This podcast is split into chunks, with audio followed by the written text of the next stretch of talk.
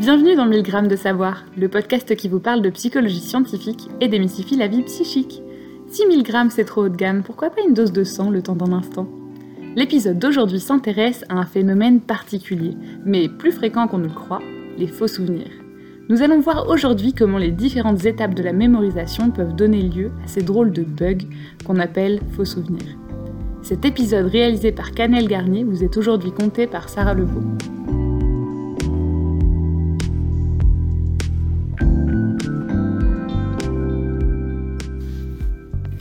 Les différents types de faux souvenirs. Les faux souvenirs ont fait l'objet d'un intérêt particulier à partir des années 70 ou 70 dans le domaine juridique, quand il est apparu qu'il était malheureusement très facile de modifier la mémoire de témoins avec l'utilisation de suggestions implicites, c'est-à-dire des formules de phrases dont le fond ou la forme induisent la réponse attendue. Tu étais bien avec lui cette nuit-là, non? Et ce, d'autant plus si le témoin est un enfant. On retrouve alors des témoignages d'enfants ou d'adultes erronés, non pas parce qu'ils ou elles ont menti, mais parce qu'on a induit ce qui était attendu dans les questions posées aux témoins et aux victimes.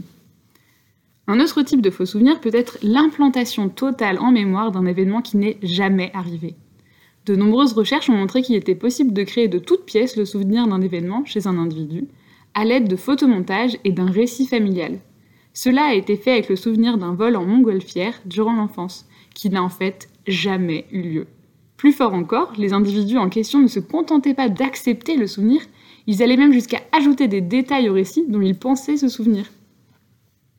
Enfin, il existe également des petits faux souvenirs plus anodins, des simples variations de détails qui font qu'on se dispute avec l'ami qui partage notre souvenir parce que, si si, on est persuadé qu'on avait ce cartable ridicule le jour de la rentrée à 12 ans, et que notre ami se souvient très bien que non, on avait déjà ce sac à dos noir avant. Ça, c'est tout simplement parce qu'on reconstruit le souvenir chaque fois qu'on s'en rappelle, et qu'à force, plus le temps passe, plus la reconstruction est parasitée, mais aussi modifiée, voire complètement embellie parfois.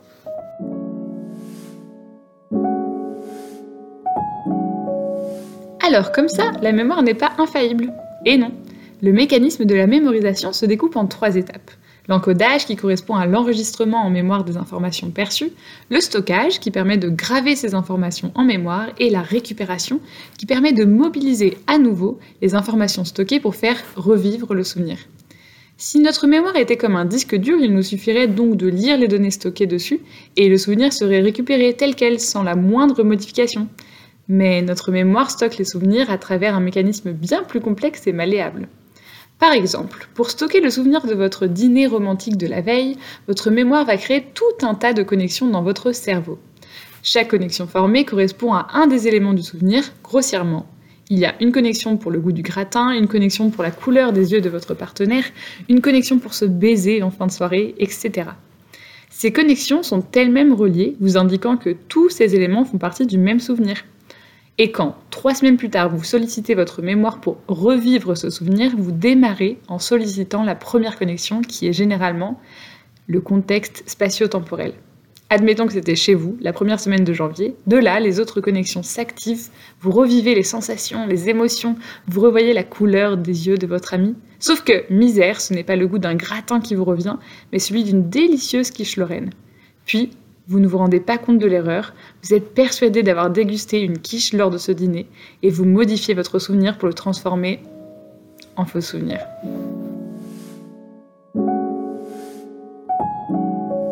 Les mécanismes des faux souvenirs. Alors comment se fait-il que la connexion gratin ait été remplacée par une connexion quiche-lorraine au moment où vous récupériez ce souvenir? Les chercheurs et chercheuses en psychologie cognitive ont mené de nombreuses études à ce sujet, donnant lieu à plusieurs théories.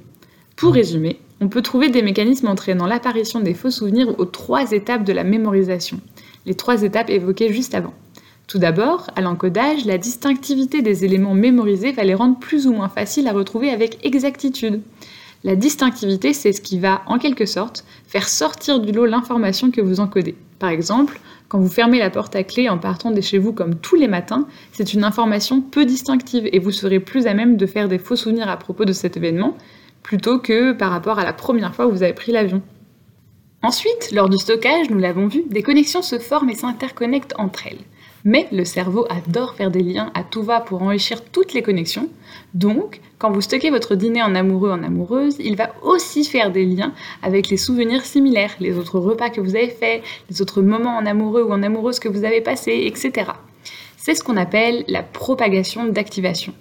Cela ne donne heureusement pas toujours lieu à des faux souvenirs. La plupart du temps, nous sommes capables d'écarter ces activations de souvenirs voisins, de ne pas les confondre avec le souvenir qui nous intéresse. Mais sait-on jamais puis survient le troisième mécanisme des faux souvenirs. Il s'agit du déficit de contrôle de source lors de la récupération.